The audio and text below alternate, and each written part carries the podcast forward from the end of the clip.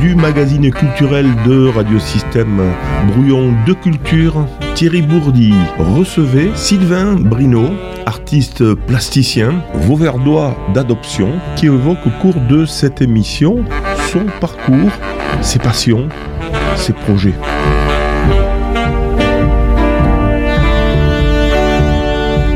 Voilà, alors donc Sylvain, euh, je suis ravi de, t'accueillir ici et mes collègues euh, également. Donc Sylvain, on va d'abord euh, essayer de, comme toujours, de voir un petit peu ton parcours parce que tu n'es pas un Vauverdois de pure souche. Hélas, hélas, on me le reproche souvent, oui. Bon, moi je te le reprocherai pas, hein, on, est de, on est de là où on est.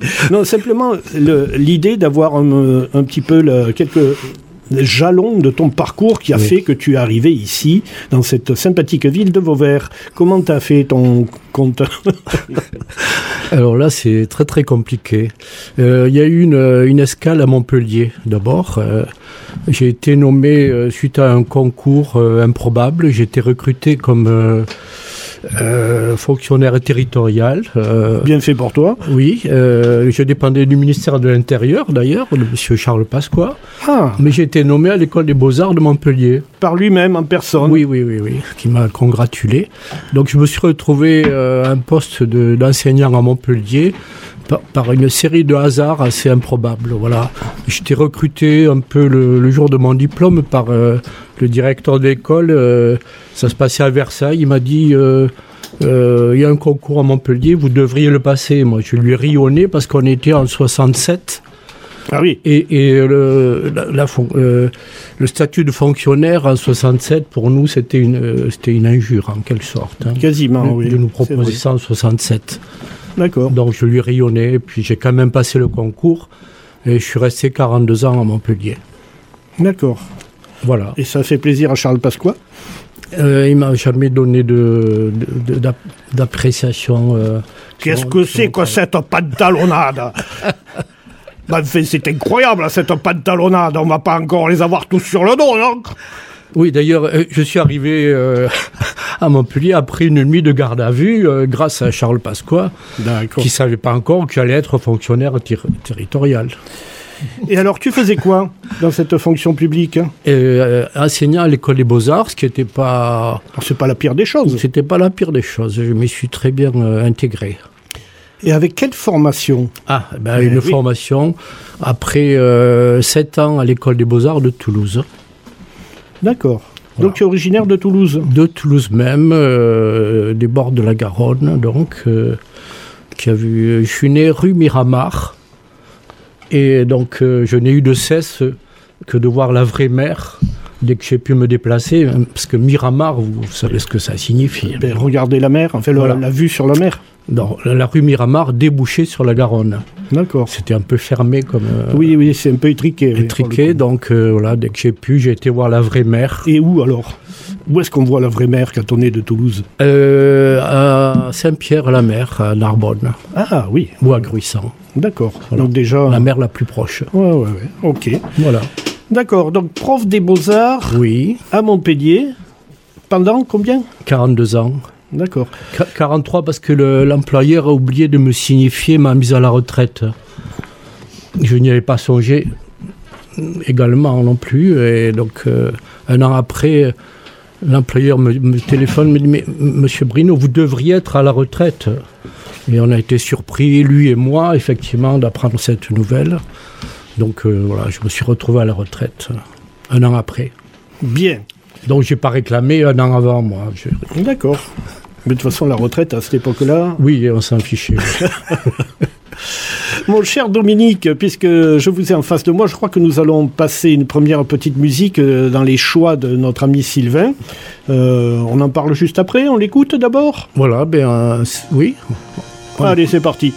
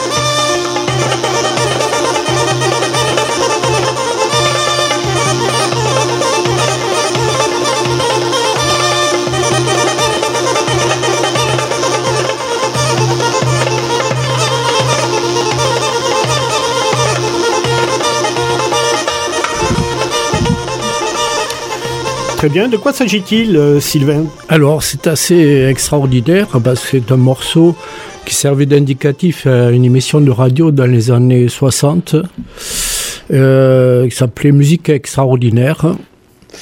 Et euh, donc ça m'avait surpris. Bon, et puis euh, après un grand silence, j'ai retrouvé cette musique sur un vinyle 40 ans après. déjà, quand j'écoutais ça à la maison, on me jetait des cailloux. Et puis, à ma grande satisfaction, ce, ce, musicien, compositeur et interprète, Luigi Lai, euh, qui, euh, dont l'instrument s'appelle euh, une launedas. C'est une flûte à deux tubes. Donc ce musicien a été invité au festival de, jazz de Junas. Et tous mes copains qui m'avaient méprisé jusque-là l'ont applaudi chaleureusement debout. Et donc j'ai eu ma revanche 50 ans après à avoir écouté cette musique un, peu exceptionnelle. Elle a été, comment dire, reconnue à sa juste valeur dans ce festival. Euh, eh international. Et quoi, il faut savoir attendre. C'est ça. Et puis la musique est à l'épreuve du temps. Voilà. Voilà. Euh, alors ce musicien, alors cet instrument est particulier puisqu'il a, il a deux tubes. Et il produit trois sons. Il est tout seul. Hein. Euh, on a l'impression qu'ils sont trois. En fait, il a un bourdon, c'est-à-dire un son continu, une mélodie et un accompagnement. Donc, euh, il, il, joue, orchestre. Il joue trois partitions euh, tout seul, euh, en, contrôlant son souffle continu, une pratique qui demande des années d'apprentissage. voilà. D'accord. Luigi Lai.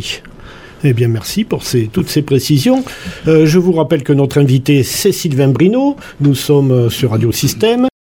Euh, oui, Sylvain, donc tu nous expliquais là juste avant euh, que tu as été pendant 40, plus de 40 ans professeur aux Beaux-Arts de Montpellier, mais tu enseignais quoi précisément? Parce que les Beaux-Arts, c'est large. C'est très large. Effectivement, euh, officiellement, j'étais recruté sur un poste qui s'appelait Expression dessinée du volume. Ah, enchanté, moi c'est Thierry. donc euh, voilà, c'était un poste vacant dont personne ne voulait. Et donc euh, voilà. D'ailleurs, de, de poste vacant en, unité de valeur que personne ne voulait enseigner, j'ai dû enseigner une, une, douzaine de disciplines avec des noms extravagants comme évolution du cadre de vie, morphologie et structure, méthodologie. Euh, euh T'en passes des meilleurs. Hein. Oui, oui, technologie de la sculpture, etc. Mais mon, mon cheval de bataille, c'est quand même euh, la sculpture, hein, disons. D'accord.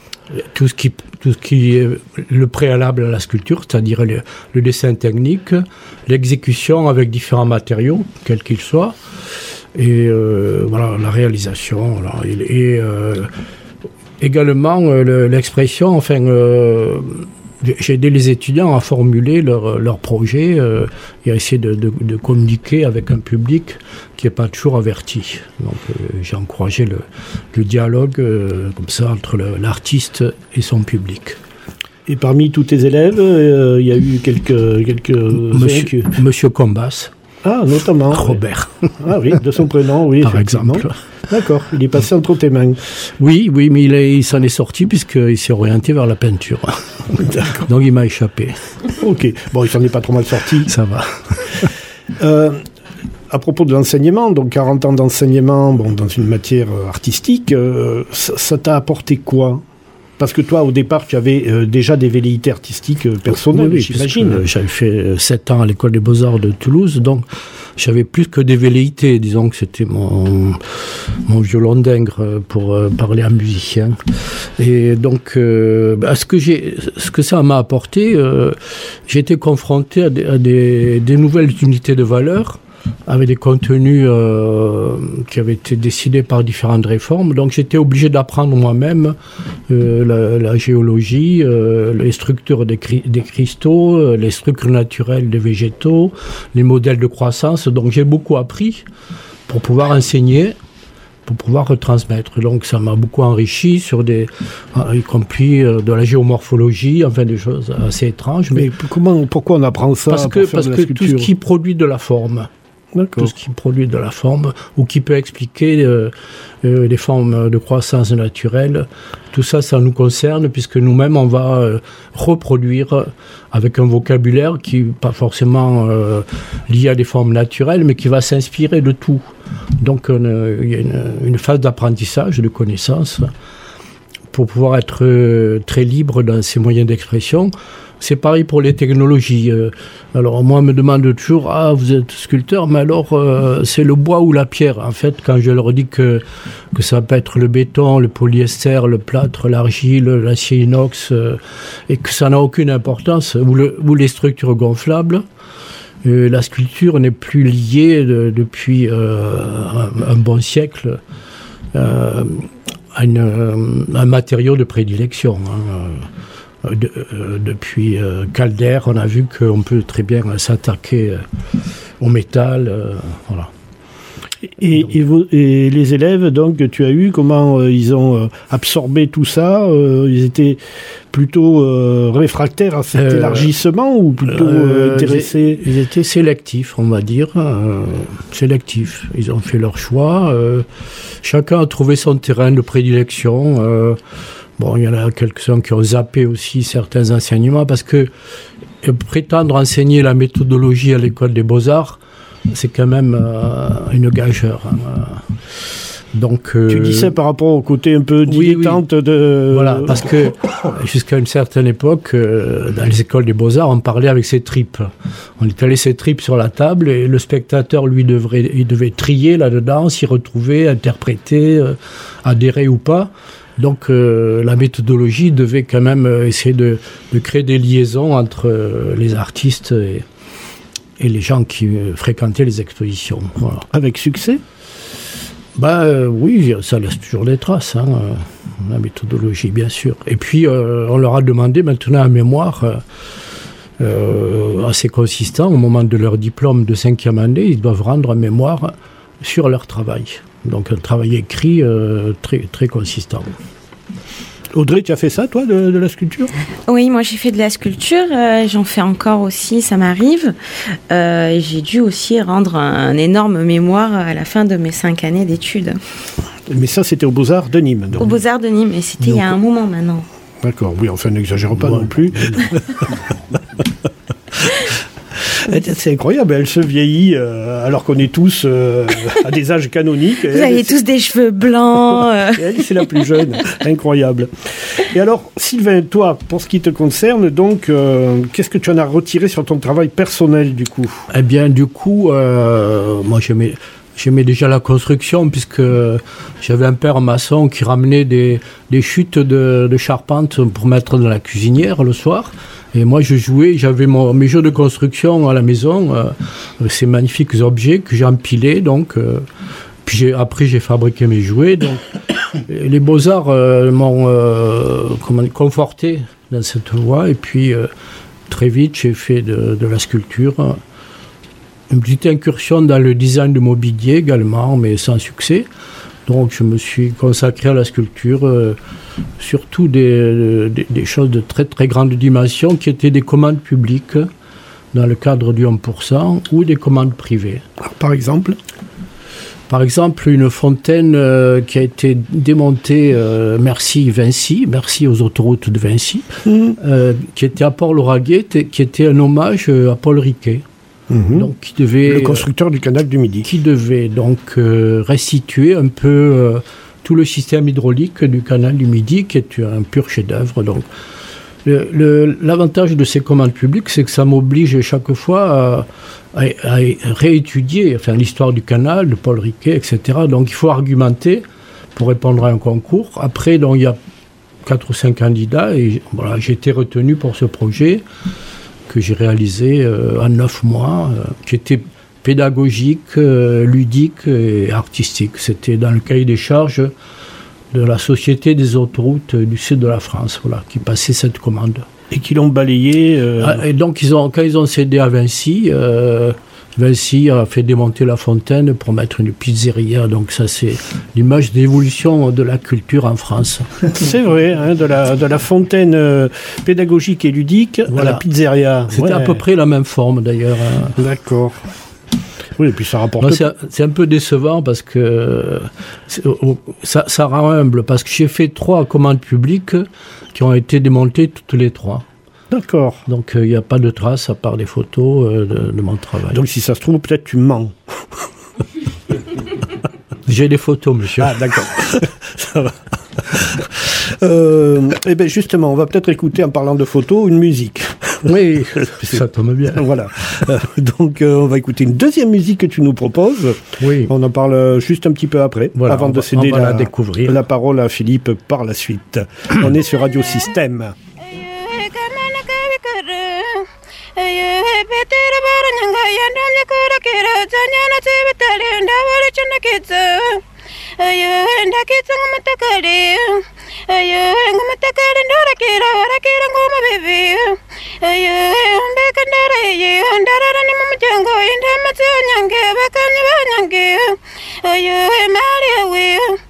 oyuwe kamana wiwe oyuwe makogo utakiri wabo oyuwe ngushavurira umutwaye ngororera yurire n'abandi barakuwiwe oyuwe mariya wiwe kamana wiwe oyuwe bikara wiwe mucandi wiwe oyuwe musoma ufitaye umwana oyuwe musoma ufitaye umwana gikona kirumuri yiwe oyuwe bikara wiwe oyuwe kamana wiwe oyuwe nikotemani barufata barikawe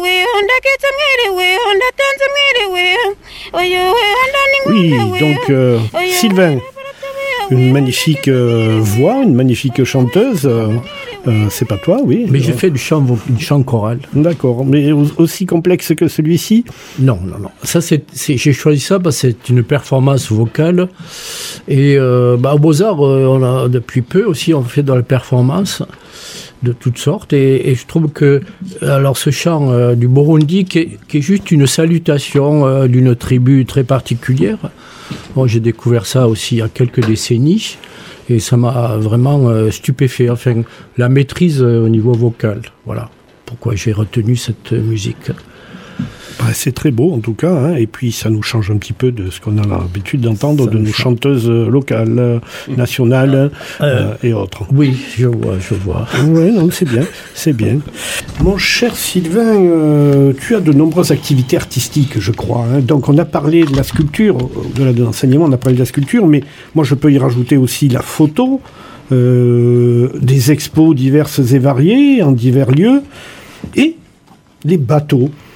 Donc, photo, expo, bateau, tout ça, ça rime merveilleusement oui, avec ça, Brino. Ça te plaît, ça hein Voilà. Et ben, j'avoue que j'ai un peu de brio à faire, tout, des, tout des ce, à faire ce charmant numéro en haut. C'est des en rimes bas, d'ailleurs. Rimes riches.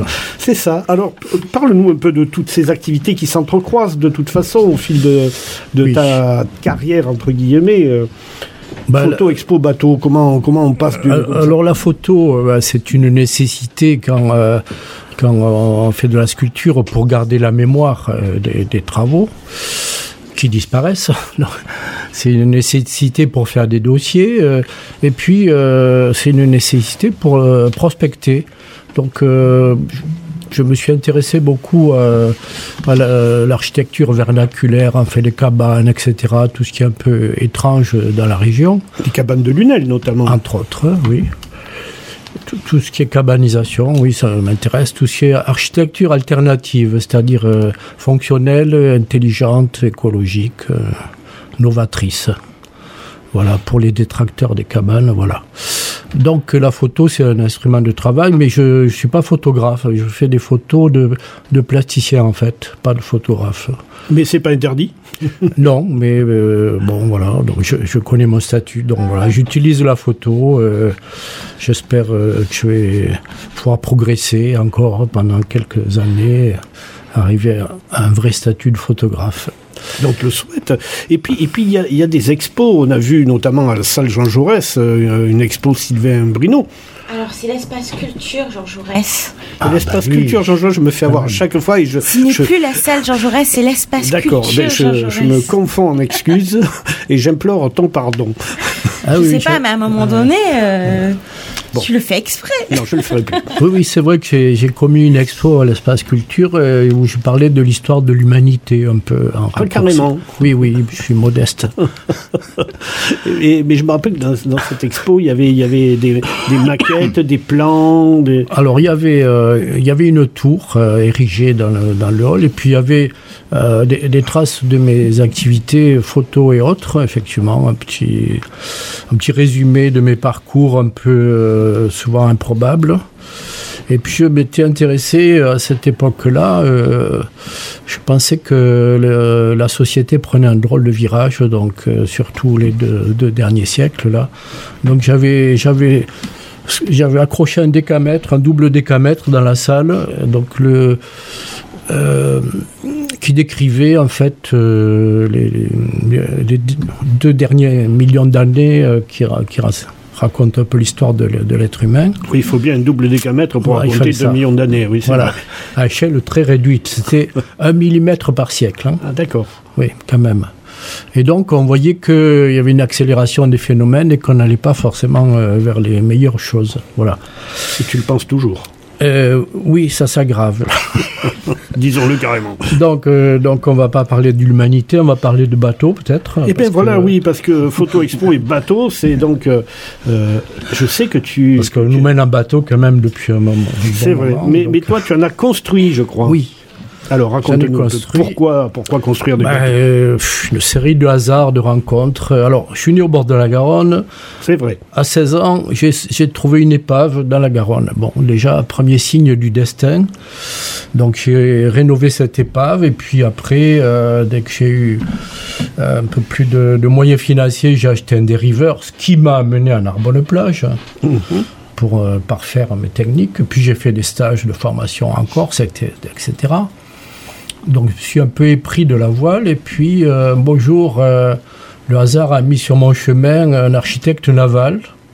Alors là, ça a été le début de grandes aventures, puisqu'il a fallu construire euh, des prototypes de course, de, de bateaux de course à voile. Donc, ça a duré quelques années. En plus de l'activité professionnelle. C'est toujours en parallèle, oui. Ouais. Bah, C'est-à-dire la construction de bateaux de course, ça fait appel à des études de structure. C'était passionnant au niveau des matériaux, c'est-à-dire la recherche de la plus grande légèreté, la, la rigidité et l'efficacité. Donc quelque part, euh, c'était une sculpture en mouvement quand même, hein, euh, très, très élégante et novatrice, mais Mais pour, le, pour les courses, on ne fait pas appel à des énormes boîtes très spécialisées et tout ça? bien avant cette époque euh, D'accord. Maudite. on était nos propres sponsors. D'accord. Il n'y avait pas de bureau d'études techniques. La- L'architecture navale euh, était balbutiante. euh, il n'y avait pas de logiciel. euh, Oui. Donc voilà, c'était l'époque de- Et ces bateaux, du ont, constructeur amateur. ces Voilà. bateaux ont vogué Ils ont invoqué. de leur propre voile euh, Voilà. avec succès. Donc c'était des matériaux euh, très sophistiqués issus de l'aérospatiale. Donc après en avoir construit deux ou trois comme ça, plus un bateau de croisière en contreplaqué, j'ai voulu terminer ma carrière par euh, un hommage aux constructeurs locaux. Donc j'ai construit un bateau en bois d'arbre euh, abattu à la hache dans les forêts domaniales. J'ai construit une nacelle du Languedoc, qui est un engin de pêche euh, polyvalent du, golfe du golfe du. Voilà. Et où ça? Et alors, on l'a gardé 10 ans, et puis je l'ai vendu, il est sur l'étang de Bage. Donc c'était une, une reconstitution historique avec euh, des méthodes traditionnelles Et il vogue toujours. de charpente et d'usin- et d'usinage. euh, voilà. Il vogue, euh, c'est un très bon bateau, je, je suis très fier. Oui, oui. Et, et qui, euh, une autre coïncidence qui n'en est peut-être pas une, quand j'étais au Beaux-Arts à Toulouse, euh, on faisait des reproductions d'œuvres d'art de peintres célèbres. J'ai peint, euh, j'ai choisi Bateau sur euh, la plage de Sainte-Marie de Van Gogh. En premier plan, il y a une nacelle du Languedoc. Et euh, 50 ans après, je me retrouve à, à construire cette nacelle, curieusement. Et donc, du coup, je l'ai peinte comme Van Gogh, avec exactement les mêmes couleurs, les mêmes graphismes. C'était un hommage. euh, T'as pas essayé de faire des tournesols ou euh, euh, non, j'ai eu ma période de tournesol, mais euh, ça a tourné court. non parce que ça peut Non, rapporter. j'ai quoi. arrêté. D'accord. Donc, en tout cas, on voit que tout est lié de toute Eh ben façon. oui, curieusement. Et que, et que c'est ouvert à, à tous les vents, finalement. Euh, à tous, les, vents de la création. Et- oui, tous les vents, le Mistral, la Tramontane. euh, Le sirocco le si- non, on n'a pas de sirocco euh, dans le gauche du Lyon. D'accord. Jeune homme. Mais il y a du vent de sable quand même. Merci pour le jeune homme. Il y a, il y a du vent des sables. Peut-être au Gros du Roi, peut-être, tu as raison. Ah, Je me renseignerai bon. sur la rose des vents. euh, Alors écoute, il est peut-être temps d'écouter encore une petite musique que tu nous aurais concoctée et dont nous dirons deux mots juste après.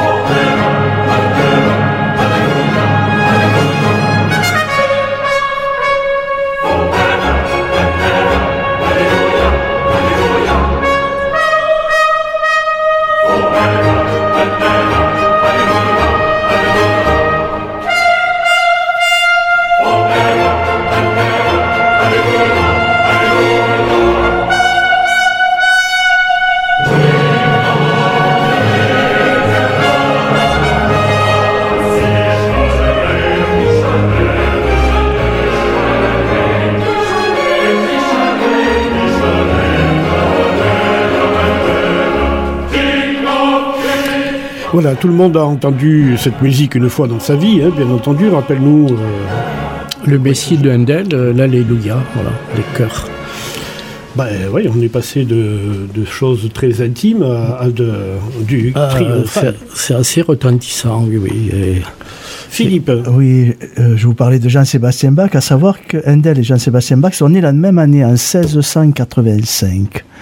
Bach est mort en 1750 et Handel est mort 9 ans après, en 1759. Donc ils étaient vraiment contemporains. c'est Handel qui a gagné. Euh, oui, voilà, mais ils se sont, ils, voilà, ils ont aussi partagé pas mal de, de choses ensemble. Très bien, merci pour les précisions. Nous avons quand même un spécialiste musique, donc autant en profiter. Merci une fois de plus, euh, Philippe, pour toutes ces précisions.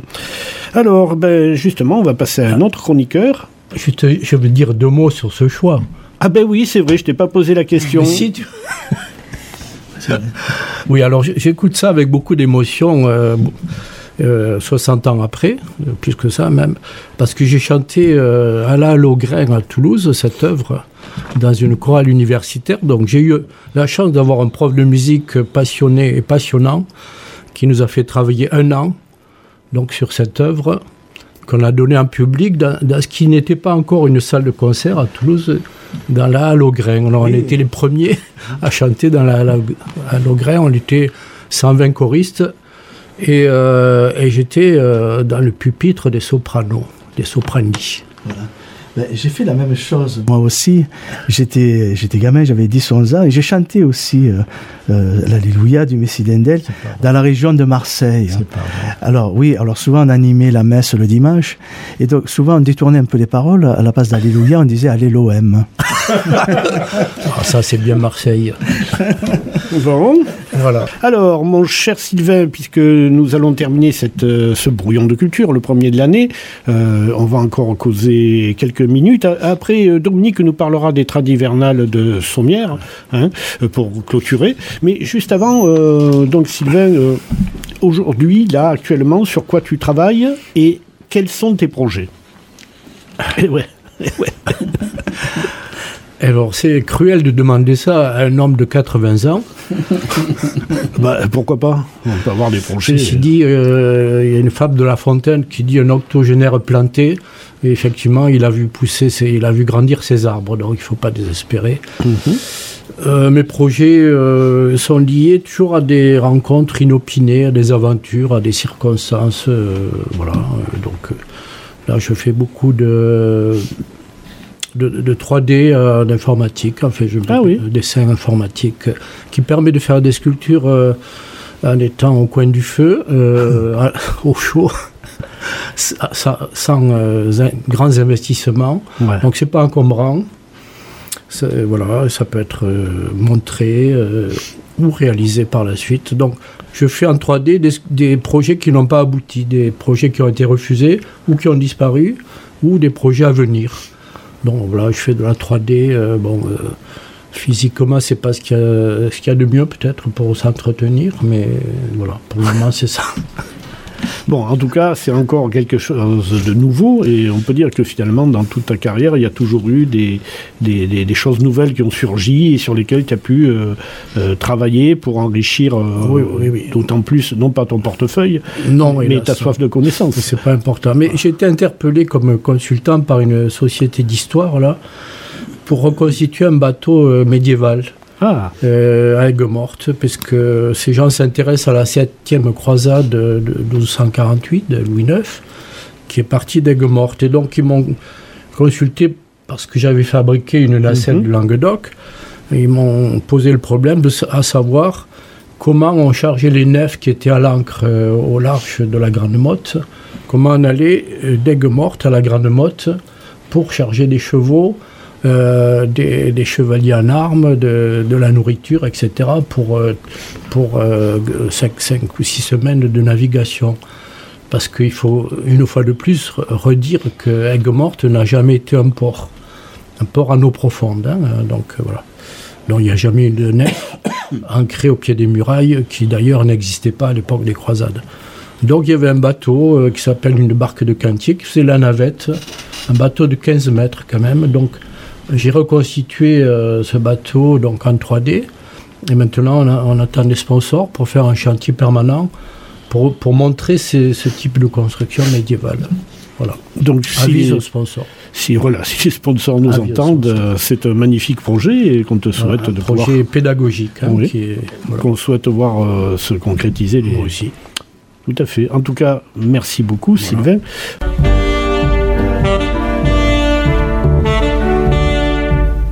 Venez d'écouter l'intégralité euh, de l'interview réalisée par Thierry Bourdi au cours du brouillon de culture euh, du mois de janvier 2024. Il recevait Sylvain Brino, artiste vauverdois. Vous pouvez retrouver cette interview sur le SoundCloud ou le site internet de radiosystème.fr.